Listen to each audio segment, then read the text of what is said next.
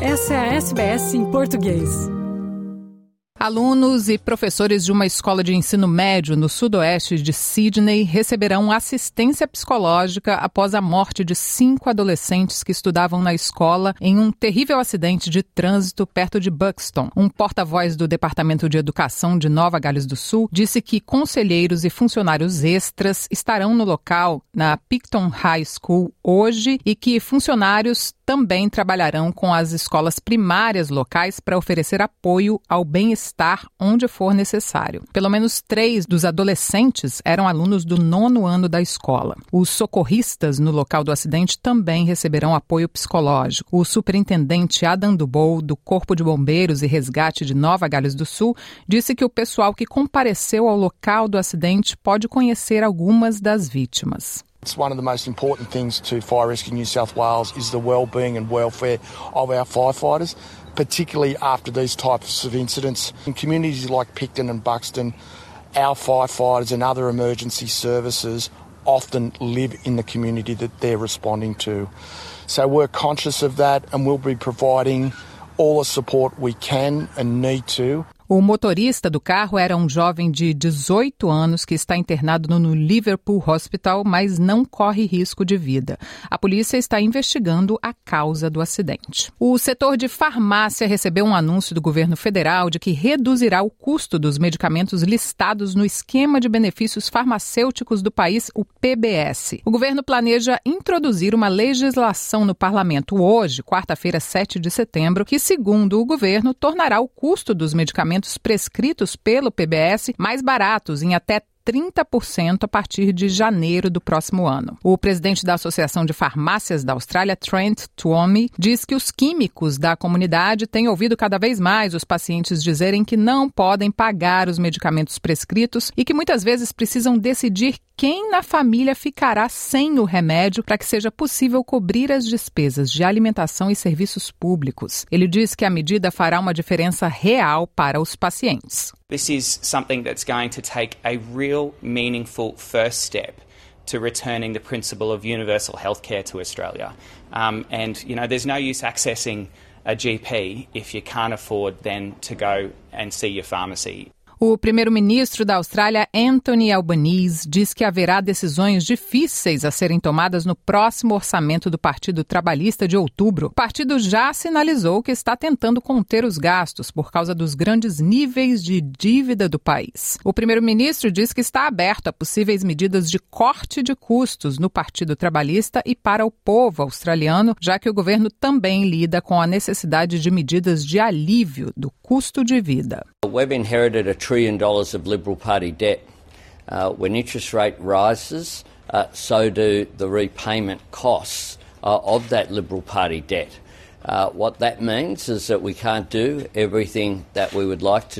O governo federal diz que pretende facilitar um mercado local de venda de veículos elétricos como parte de seu compromisso com as mudanças climáticas. O ministro da Mudança Climática, Chris Bowen, disse no Futures Forum em Canberra que está confiante de que um corte de impostos para veículos elétricos passará pela Câmara dos Deputados na próxima quinzena. Ele diz que as conversas sobre a descarbonização do setor de transporte do país e a facilitação da demanda por carros na Austrália estão apenas começando. We've begun the conversation about how we require car manufacturers to actually send fuel efficient zero emissions cars to Australia. Part of the issue is still increasing demand, sure.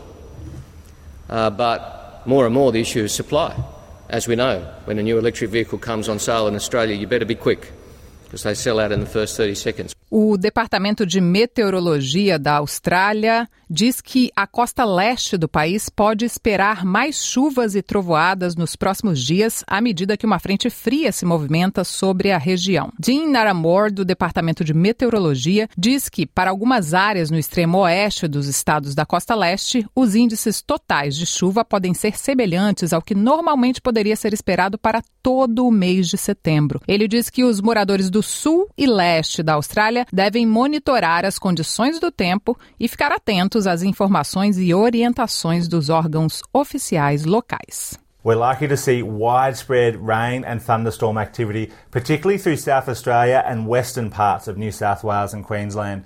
And severe thunderstorms in South Australia could be severe, with large hail, damaging winds and heavy rainfall that could lead to flash flooding. Os alunos começaram a voltar para a escola em uma cidade rural do Texas, onde um atirador matou 19 alunos e dois professores em maio deste ano. Embora as aulas tenham começado oficialmente semanas atrás em muitas partes do Texas, as autoridades adiaram o primeiro dia de aula no local após um verão de muita tristeza e revelações de fracasso fracassos generalizados das autoridades no massacre. A escola onde ocorreram os tiroteios não reabrirá, então os alunos estão voltando para um campus diferente na cidade. Eles devem atravessar uma cerca de metal de dois metros e meio, recém-instalada, que agora circunda o campus e passar por um policial estadual de guarda do lado de fora. Mas pais dos alunos, como Michael Martinez, dizem que essas medidas não os fazem se sentir sentir mais seguros.